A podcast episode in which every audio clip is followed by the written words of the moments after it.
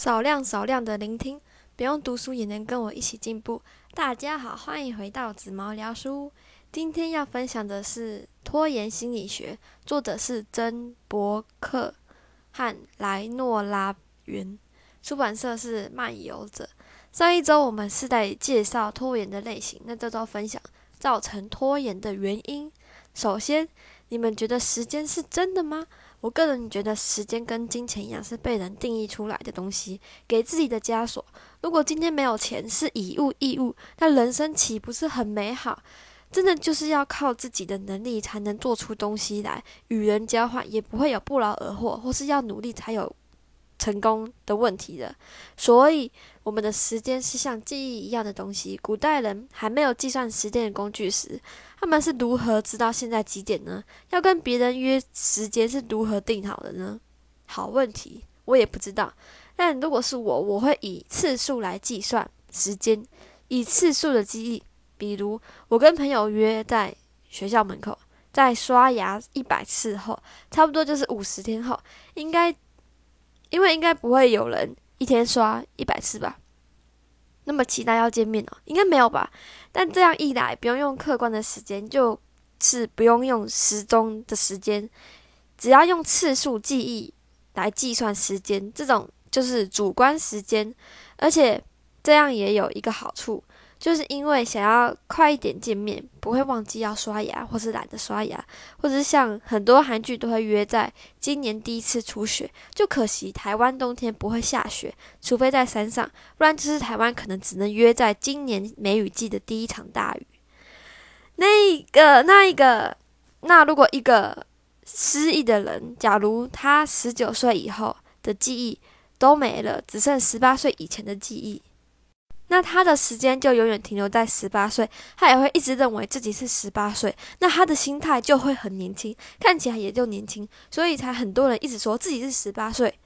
那我现在呢也是十八岁，下礼拜就十八加一了，感觉过了十八岁好像就快二十，然后马上就要三十、四十，五十，很可怕。虽然说活在自己的主观时间很自由自在，但人类是群体动物。还是需要互相配合，你不可能要求别人配合你的主观时间，因为可能别人会抓狂。比如一群朋友约十点在捷运站出口见面，大家九点五十到十点十分陆陆续续到了，这应该是算正常。但就是有人十点半才到，大家问你为什么迟到？不是约十点吗？结果他说：“对啊，现在十点不是吗？又还没有十一点，这时是不是会爆气呢？”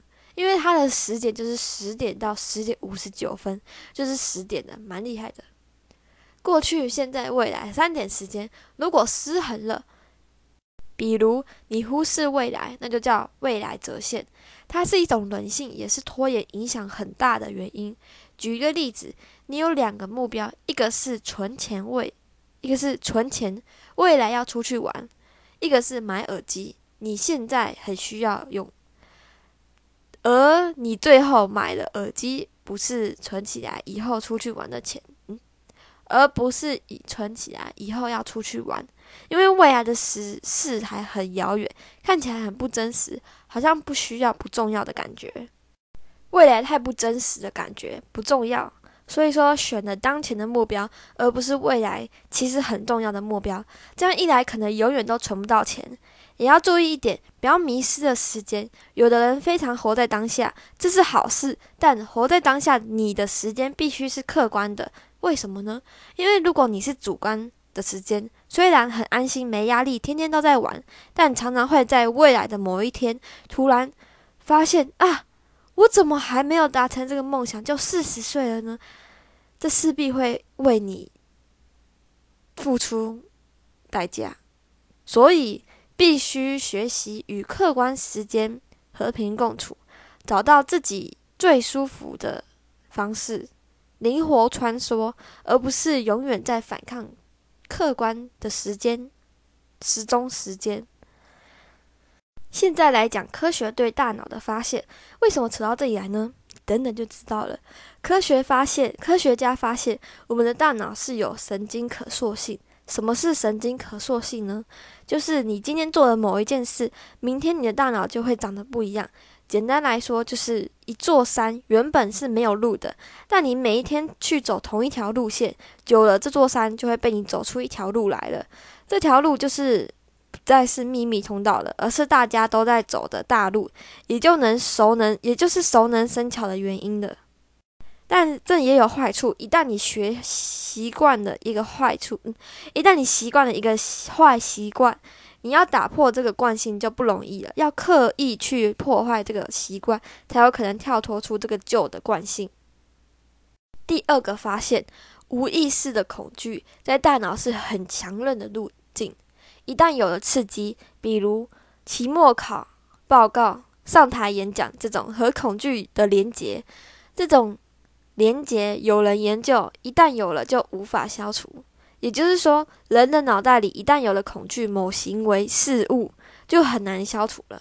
所以，其实这是人的本能。这样的恐惧也就造成拖延。当有拖延，当有恐惧时，可以转念来厘清事实。一念之转，下一集我有讲哦，可以回去听。只要你厘清事实，就能够掌控自己的情绪时，就能坦然面对你的拖延习惯。第三个发现，幼儿时情脑袋部分未成熟，所以大部分的心情、感觉、情感、记忆都存在内隐记忆里，而存在这里的记忆，长大后会慢慢从大脑忘了，但实际上仍然存在体内。这些会造成你平常无意识的行为，所以才会因为恐惧一拖再拖，应该其实就是潜意识阴影的吧？我猜。第四个发现，先天有共鸣，这跟我上一集讲的一样，只是他讲的更细微，就是没有自信、没有安全感、自卑，会造成拖延。这从 baby 一出生就开始培养了，baby 会把任何人当做一面镜子来看。如果小 baby 一出生的环境见到的人，他们很开心、很幸福的感觉，很自在，有爱环境，小 baby 会自动觉得自己值得被爱，也会刺激 baby 的脑不发育。但如果今天 baby 的家庭家人一直在吵架，baby 就会自动觉得自己不惹人爱，自己是累赘，因此会造成自卑。所以真的不要小看一个独立的生命能力。你不要以为他还是小 baby，偷打他、偷骂他，他会忘记。不，小 baby 都记得，记得一辈子。从小到大，你是否接收到一些信念？比如，你必须赚很多钱来养家、孝顺我，生女儿就是来帮我的啊，不然生你干嘛？如果你那时候听我的话，今天你就不会这样了。我帮你啦，反正你也做不出来啊。我是你的家人，当然知道什么对你好啊。你除了会睡觉，还会什么嘞？这些来自别人口中的信念，是否已经深入你脑海里，变成你今天内心的声音，来折磨自己呢？这样你不就成为你讨厌的人吗？只别人只跟你说一次，而你自己对自己说十次以上，这个这就已经不是别人的问题了。所以可以试着以正面的方式对你的内心喊话，比如不管发生什么事，我们都支持你，不管你做什么，我都爱你。不用担心，每一个人都会错。你已经尽力了，你做得好。不管怎么样，我们都在。这几句话能打破你根深蒂固的大脑模式。那我现在来说五种家庭会造成小孩产生拖延习惯，所以各位家庭要注意了，不要让你们的家庭产生这种习惯呐。第一种，施压倾向。比如，因为家长自己没有考过第一名，为了达成自己的心愿，要求小孩一定要第一名，不然就跟倒数一样，就是施加压力的概念。第二种，怀疑倾向，你怎么可能赚到钱呢？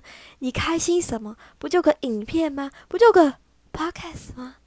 这种家庭就是让你，当你做有兴趣的事情，而他没兴趣，他就不会鼓励你。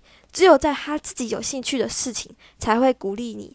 造成小孩自我怀疑，对自己喜欢的事情无法培养出信心来。这种家庭可能会养出两种人：一种是拖延、自我怀疑；另外一种是反抗。疯狂证明自己的能力而变成完美主义，导致拖延。第三种家庭，控制倾向；第四种依附倾向，就是妈宝的来源。家人总是觉得外面很危险，没有我们你无法生存。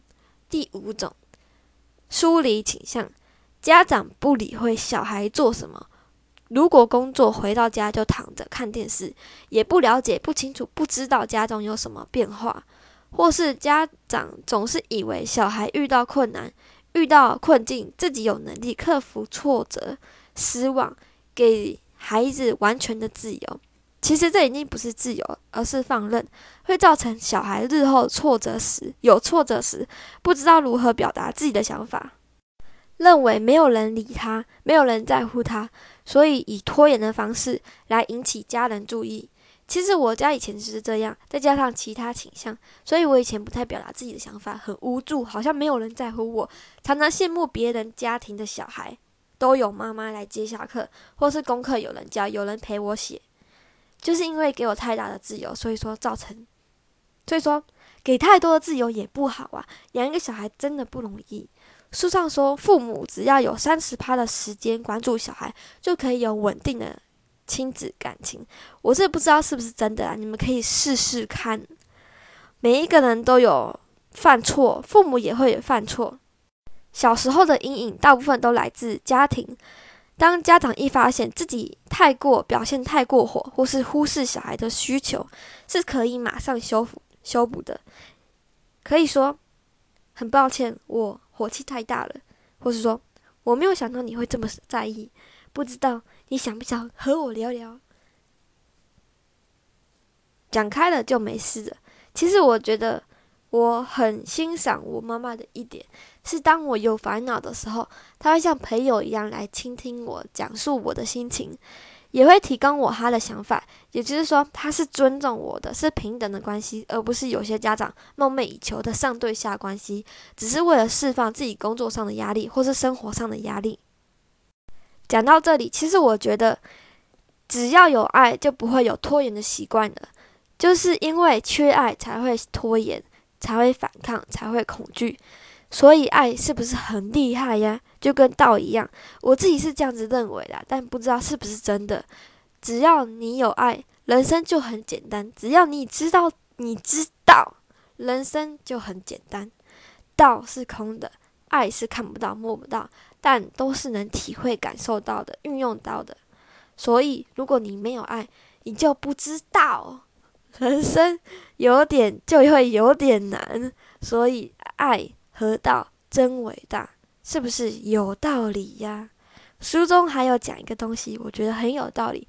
他说，马克吐温说，勇敢是反抗恐惧，战胜恐惧，而不是没有恐惧。也就是说，面对挫折，接受它，包容它。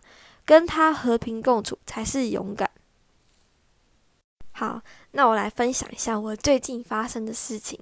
最近有一天，我做梦，梦到我在做 ASMR 的 podcast。如果不知道 ASMR 的，可以上网查。结果呢，我就真的早上起床去做了 ASMR 的 podcast。所以说，你们如果直接打 ASMR 紫毛，就看得到了。是吃是录吃东西的声音，个人觉得很疗愈，可以去听听看，也可以不用去听，因为我只是做好玩的而已。